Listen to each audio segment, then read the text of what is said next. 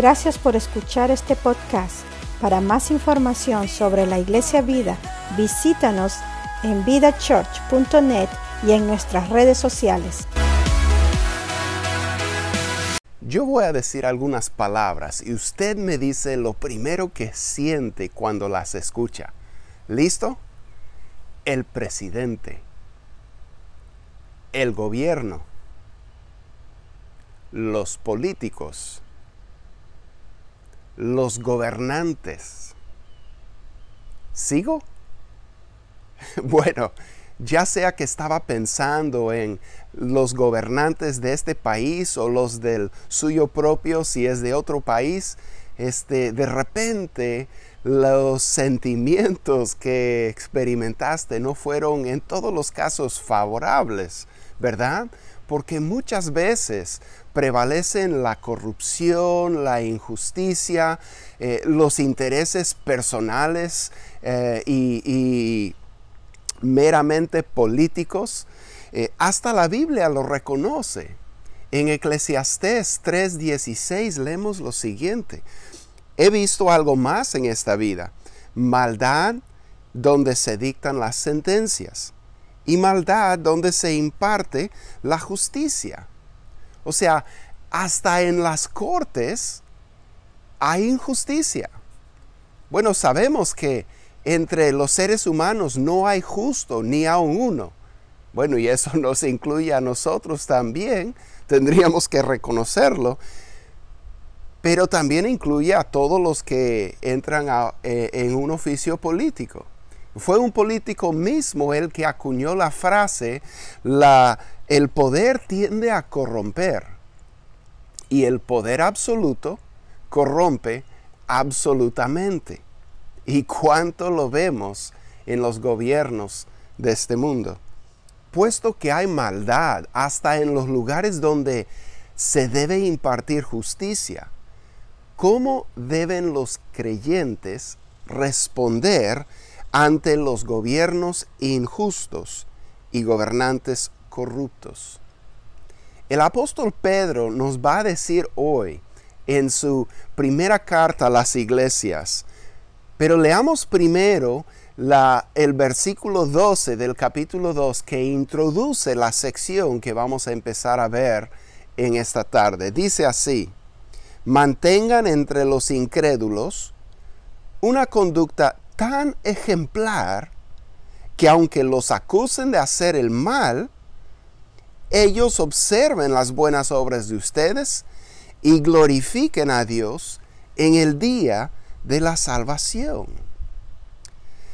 Aquí en este versículo, Pedro da introducción a, a, la siguiente porción de su carta, la parte que vamos a estar mirando en las semanas que vienen.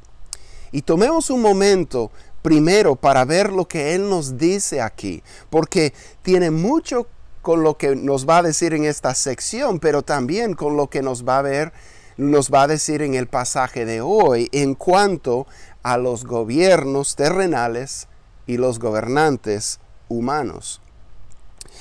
Pedro escribe esta carta a creyentes que están sufriendo.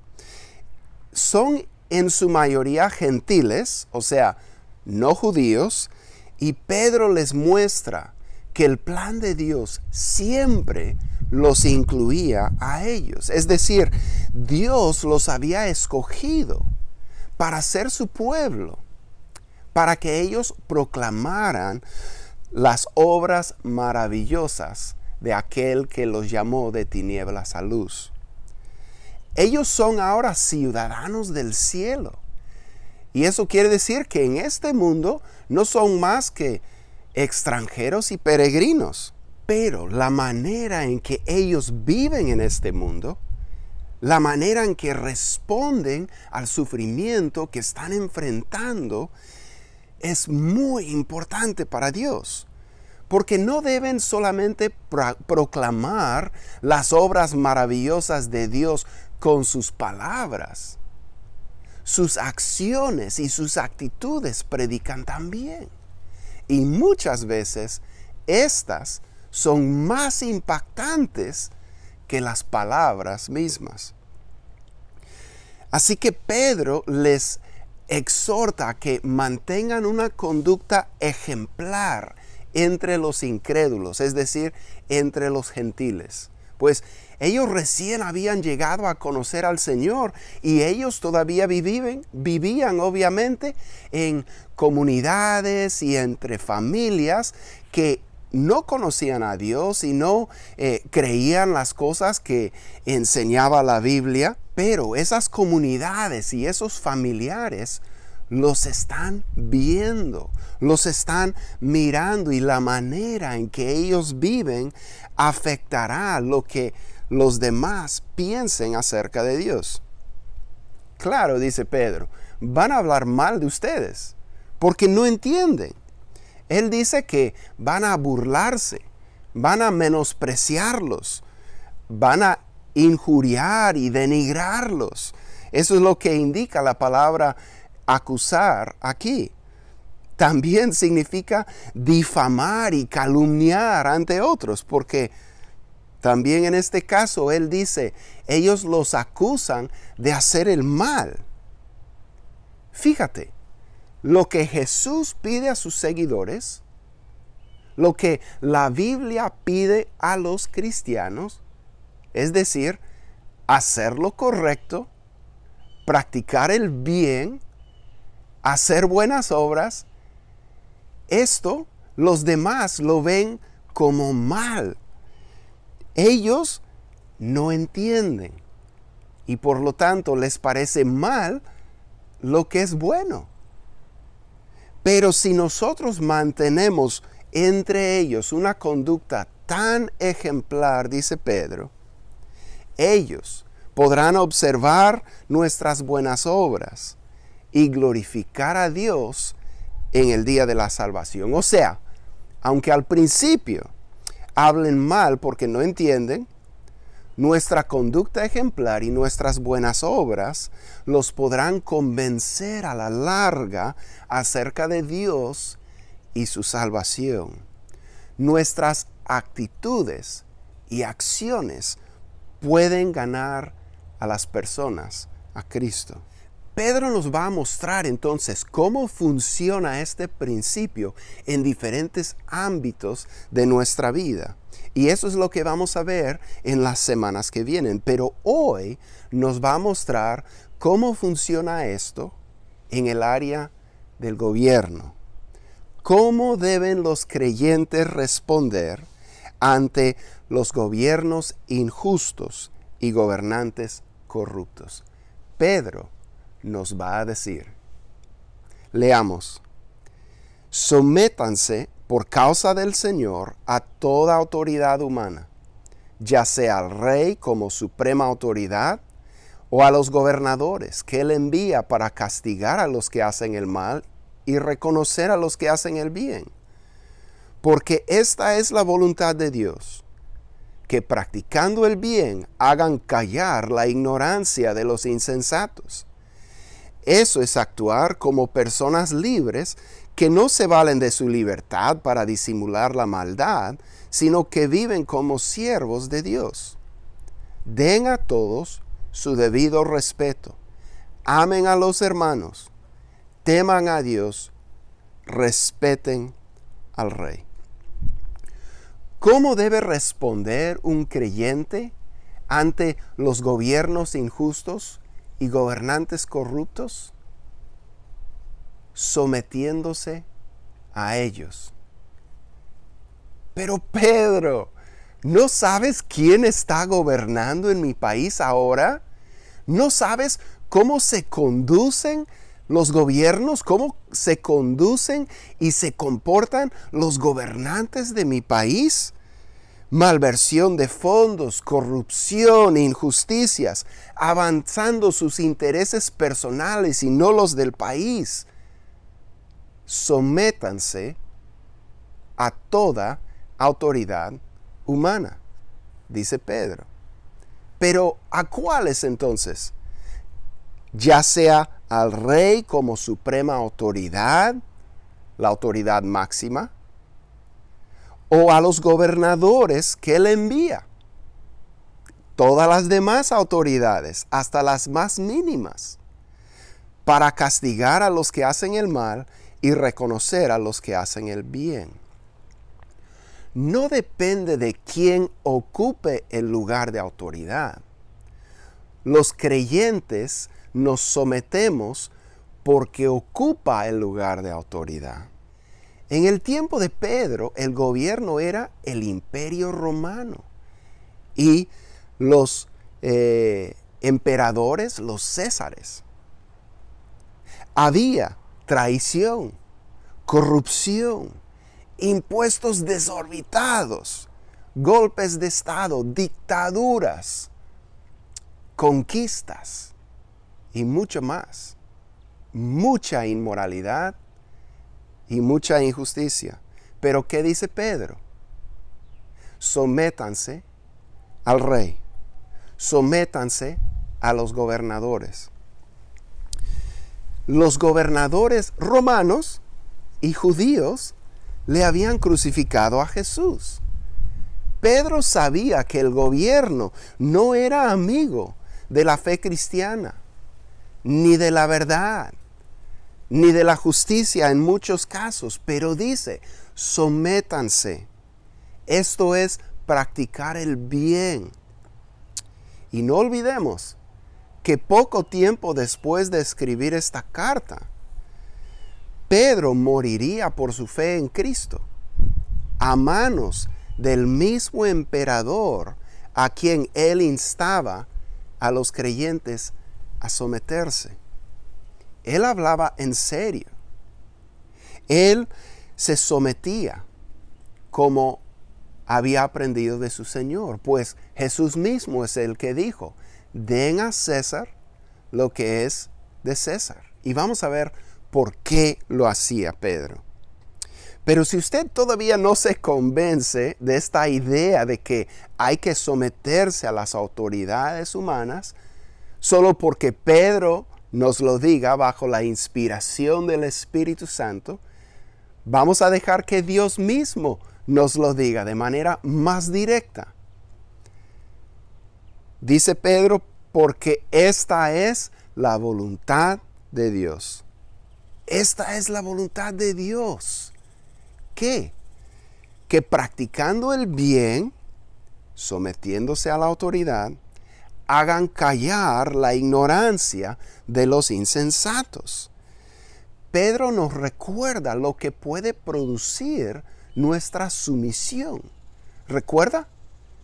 Nuestras actitudes y acciones pueden ganar a las personas a Cristo.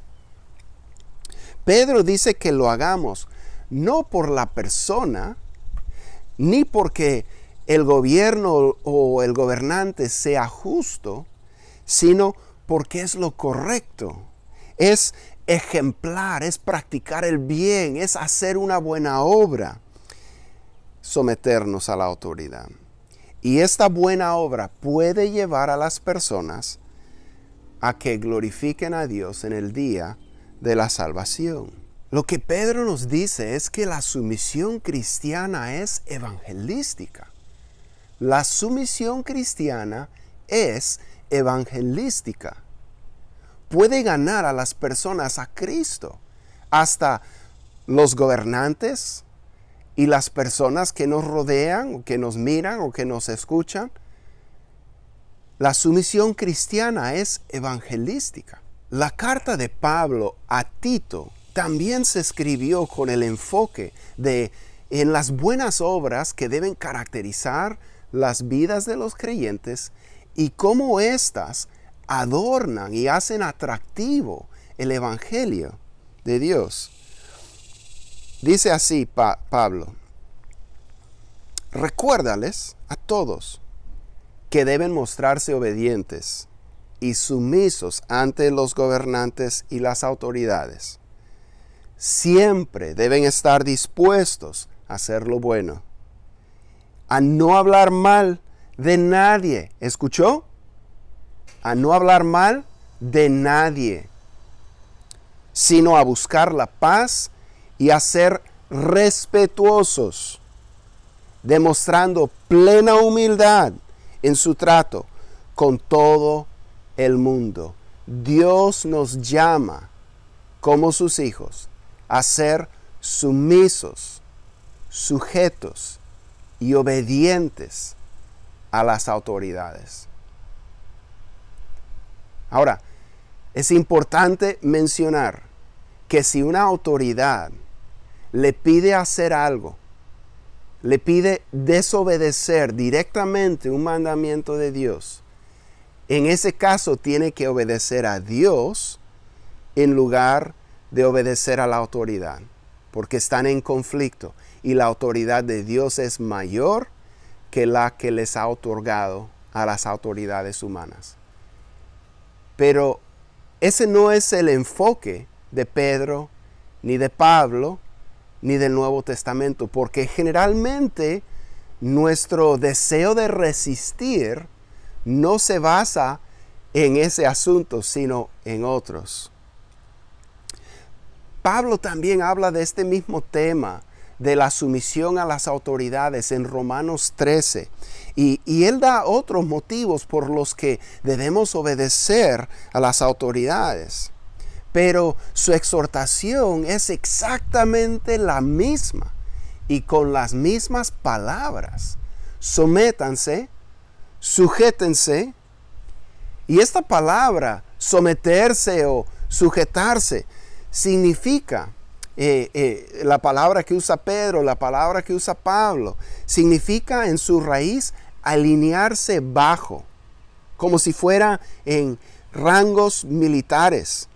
Eh, es decir, tomar la posición que te corresponde bajo la autoridad que Dios ha puesto sobre ti. Tomar la posición que te corresponde bajo la autoridad que Dios ha puesto sobre ti. Para Pedro, este es asunto, esta es cuestión de ser embajadores de Dios, porque nuestra ciudadanía está en el cielo. En este mundo no somos más que extranjeros y peregrinos ahora que hemos conocido al Señor, pero tenemos una misión de parte de nuestro Rey. Él nos llama a vivir de una forma que atraiga a los demás al rey y a su reino. Somos emisarios del rey. Nos llamó como pueblo para que anunciáramos sus virtudes en este mundo, no solo con nuestras palabras, sino también con nuestras actitudes y acciones. La sumisión cristiana es evangelística. Pero también la sumisión cristiana es obediencia a Dios. La sumisión cristiana es obediencia a Dios. Nuestro rey nos pide someternos. Entonces, por amor de Él, nos sometemos a las autoridades humanas. Esto es lo que Pedro nos dice. Nos dice, sométanse por causa del Señor a toda autoridad humana.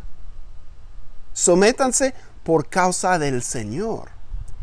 Y luego nos dice en el versículo 15, porque esta es la voluntad de Dios. Lo hacemos porque es la voluntad de Dios, no tanto porque el gobierno o el gobernante lo merezca o esté haciendo lo correcto, sino porque esta es voluntad de Dios, que practicando el bien hagan callar la ignorancia de los insensatos. Las personas se oponen porque ignoran la verdad, dice Pedro. Son insensatos. Y es bueno que recordemos que nosotros también éramos igualitos a ellos.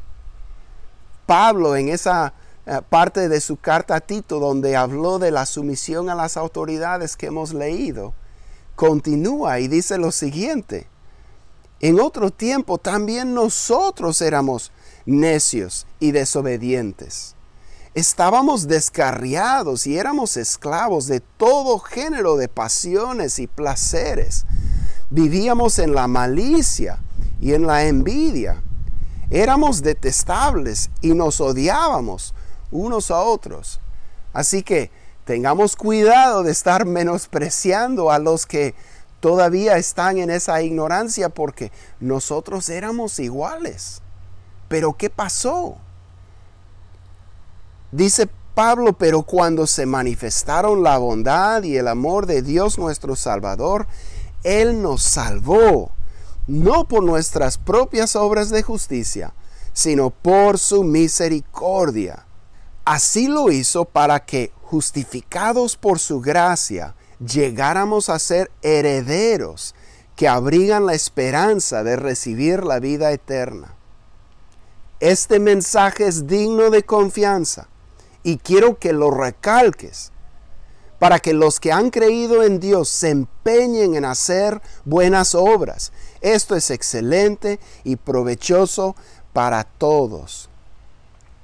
Nuestra conducta ejemplar, nuestro empeño en hacer buenas obras, puede mostrar que sus acusaciones no son válidas y no tengan nada malo que decir de nosotros.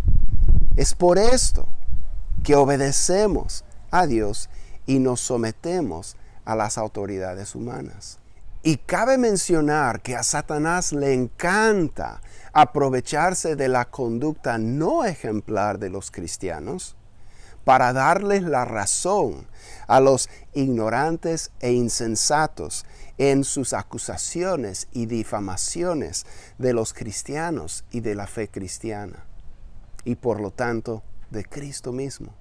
Por eso es tan importante nuestra obediencia al Señor en esa área y nuestra sumisión a las autoridades humanas. Entonces, uno se somete a la autoridad por el Señor. Y como Pedro resalta, somos personas libres, pero vivimos eh, para el Señor y no para nosotros mismos. Le servimos a Dios de corazón. Él dice, eso es actuar como personas libres, que no se valen de su libertad para disimular la maldad, sino que viven como siervos de Dios. La sumisión cristiana es obediencia a Dios. Es el amor y el temor de Dios el que nos lleva a someternos a la autoridad. Quien quiera que sea el que ocupe esa posición lo hacemos por Dios. Y de hecho, en el temor de Dios, honramos y amamos a todos. Dice Pedro, honren a todos, amen a los hermanos, teman a Dios, honren al Rey. Así que hermanos, teman a Dios y honren al Rey. Oremos. Señor, te damos gracias porque tú eres tan bueno para con nosotros, Señor. Y tú nos muestras que nuestra obediencia, aunque muchas veces es difícil por ver las injusticias y las corrupciones en los lugares de poder, nuestra obediencia puede ganar a otros a Cristo, puede ganar a esos mismos gobernantes a Cristo. Señor, pedimos que nos ayudes a entender que la sumisión cristiana es evangelística y es obediencia a Dios. Señor, ayúdanos. Pedimos, Señor, que nos ayudes a tener una conducta ejemplar para que los oponentes no tengan nada malo que decir de nosotros y de tu salvación por Cristo. Gracias en el nombre de Jesús. Amén.